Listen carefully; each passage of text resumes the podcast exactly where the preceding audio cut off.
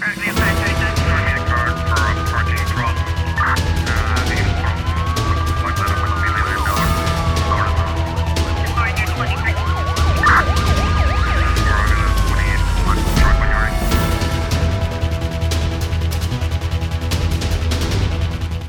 A Polícia Nacional em Santiago Norte deteve quatro pessoas e apreendeu 12 viaturas numa operação especial realizada na quarta-feira em quatro bairros da cidade da Somada, em Santa Catarina. A operação teve como objetivo combater a circulação ilícita de armas de fogo e armas brancas e reforçar o sentimento de segurança na cidade da Somada e arredores. Os resultados foram divulgados à imprensa na tarde desta quinta-feira pelo comandante regional da Polícia Nacional de Santiago Norte, Intendente Estevão Tavares tivemos os seguintes resultados. A nível de trânsito rodoviário, foram fiscalizados 188 veículos, aplicado coimas no valor de 235 mil escudos. Foram apreendidos uh, 12 veículos, sendo 10 por falta de livretes, 1 por falta de seguros e 1 por falta de inspeção. Quanto ao comércio de seguros, foram fiscalizados 25 casos comerciais, todos encontrados em conformidade com a lei. Das pessoas abordadas, quatro foram detidas e foram apreendidas armas brancas e estupefacientes. No domínio de ordem pública, foram abordados 126 pessoas na via pública, 10 indivíduos foram conduzidos à esquadra por efeito de identificação, quatro detidos para serem apresentados ao Poder Judiciário pelo primeiro interrogatório, foram apreendidas cinco armas brancas e um embrulho de estupefacientes. Estes são os resultados das operações especiais levadas a cabo pelo Comando na Santiago Norte, em Santa Catarina, que também serão levadas a cabo nas outras regiões, nas outras quadras da região do Comando de Santiago Norte. Na operação participaram efetivos de toda a região norte de Santiago. Em Portugal, um homem de 52 anos foi detido por suspeitas da prática de pelo menos dois crimes de abuso sexual de pessoa incapaz de resistência agravados no Conselho de Ponte da Barca. Informação avançada esta quinta-feira pela Polícia Judiciária Portuguesa. Segundo um comunicado da autoridade, os factos ocorreram em dois dias diferentes no passado mês de junho, nos quais o suspeito abusou de uma mulher de 48 anos, aproveitando-se da uh, notória incapacidade da vítima em lhe opor a resistência e de se autodeterminar sexualmente. O suspeito foi detido na sequência de um mandado de detenção emitido pelo Ministério Público de Ponte da Barca. Foi presente na quinta-feira a autoridade judiciária. No Níger, os militares que derrubaram o poder a 26 de julho continuam a reforçar laços com os vizinhos golpistas no Burkina Faso e no Mali, numa tentativa de fazer frente comum às sanções impostas pela CDAO e a uma possível intervenção militar. A reportagem é da RFI.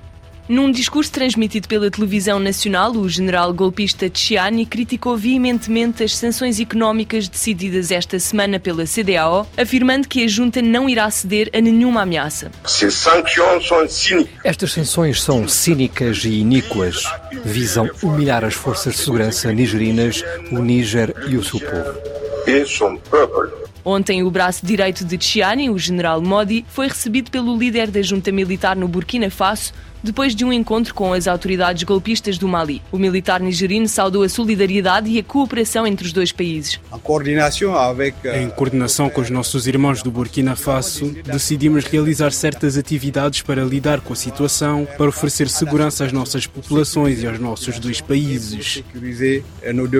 Hoje, milhares de manifestantes reuniram-se em Niamey, na Praça da Independência, para mostrar apoio aos militares golpistas do Níger. No mesmo momento, em Abuja, na capital da vizinha Níger, Nigéria, os chefes de Estado-Maior da CDAO discutem uma possível intervenção militar. A organização deu aos golpistas do Níger um ultimato que exige o regresso à ordem constitucional até domingo 6 de agosto, sob pena de recorrer à força. Em comunicado, o Mali e o Burkina Faso avisaram que uma intervenção militar no Níger seria considerada como uma declaração de guerra contra os seus próprios países.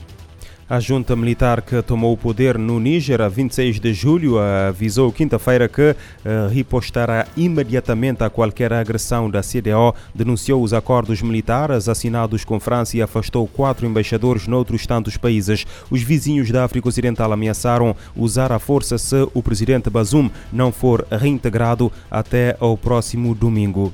Conflitos armados e violência são as principais causas da fome em vários países. A afirmação feita esta quinta-feira pela coordenadora da ONU para Prevenção e Resposta à Fome em reunião do Conselho de Segurança, eh, Rena eh, Gilani, apresentou dados sobre a insegurança alimentar e citou casos de nações como Afeganistão, Haiti, Somália, Sudão do Sul e Iêmen. A organização quer cooperação para enfrentar o problema. A coordenadora da ONU para a Prevenção e Resposta à Fome participou de uma reunião no Conselho de Segurança sobre insegurança alimentar induzida por conflito. Rina Aguelani testemunhou casos extremos no terreno e disse que conheceu mulheres e mães que, devido à fome, não tinham força sequer para chorar. I've sat with mothers in too many nutrition wards, in too many displacement camps. And as their small children fought for their lives, they were too weak to cry, even make a sound. Guilani afirma que a ameaça da fome deve ser um alerta. O número de pessoas que sofrem de insegurança alimentar aguda atingiu 250 milhões no ano passado, sendo o maior registrado nos últimos anos. Dessas pessoas, cerca de 376 mil enfrentavam condições semelhantes à fome em sete países. Outros 35 milhões estavam no limite.